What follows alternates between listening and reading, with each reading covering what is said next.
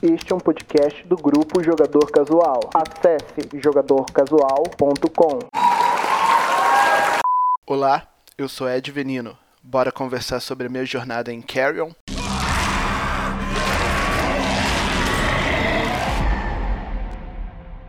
Become a Monster. Assim termina o trailer de lançamento de Carrion, game desenvolvido pelos poloneses da Phobia Game Studio e publicado pela Devolver Digital.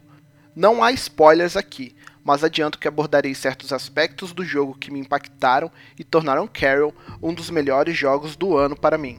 Torne-se um monstro é a premissa básica deste game, com papéis invertidos, aqui você controla uma massa disforme, atroz e sedenta por sangue.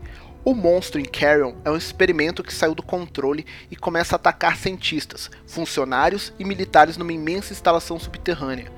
Ao avançar pelo jogo, você adquire várias habilidades que lhe ajudam a trespassar os desafios que cada um dos cenários te impõe. Quero ressaltar aqui o quão orgânica é a jogabilidade de Carrion. Ele tem elementos de Metroidvania, puzzles e um combate instintivo. Antes de jogar o game, eu questionei se essa experiência seria, no mínimo, inovadora, mas o trabalho da Phobia Game Studio me surpreendeu demais. Eles me tornaram um monstro. Nunca pensei que um jogo em pixel art fosse alcançar tal feito de maneira tão sublime. Você espreita, embosca, devora, trucida e apavora com tamanha imersão que acaba não considerando que esse jogo poderia ser executado de outra forma. Deixando de lado o gameplay, que acredito ter ficado claro que eu achei muito satisfatório, e acrescento aqui, tão gore quanto um jogo 2D pode ser, ah, só destacando, a movimentação do monstro é um show à parte.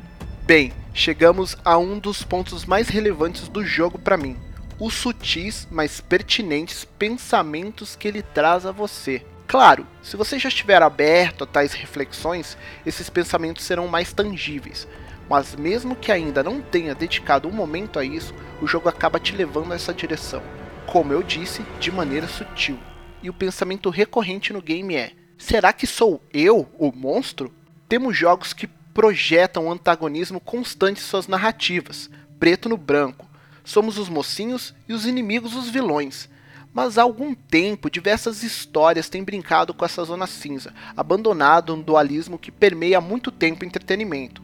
Porque nem todo mundo é essencialmente bom ou mal, e sim tem pitadas de cada um.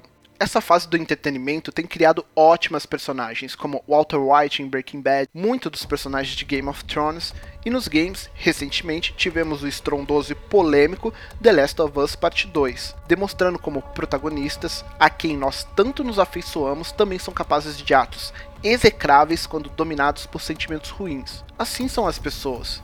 E isso tanto pode ser consciente quanto não. Somos animais, mas inteligentes e muitas vezes gananciosos. Temos pretensão suficiente para encararmos nossas conquistas como divinas, e Carrion coloca os humanos contra uma dessas conquistas. Ao tentar criar algo poderoso e manipulá-lo, essas pessoas encaram as suas escolhas na forma horrenda de um monstro aterrador e faminto.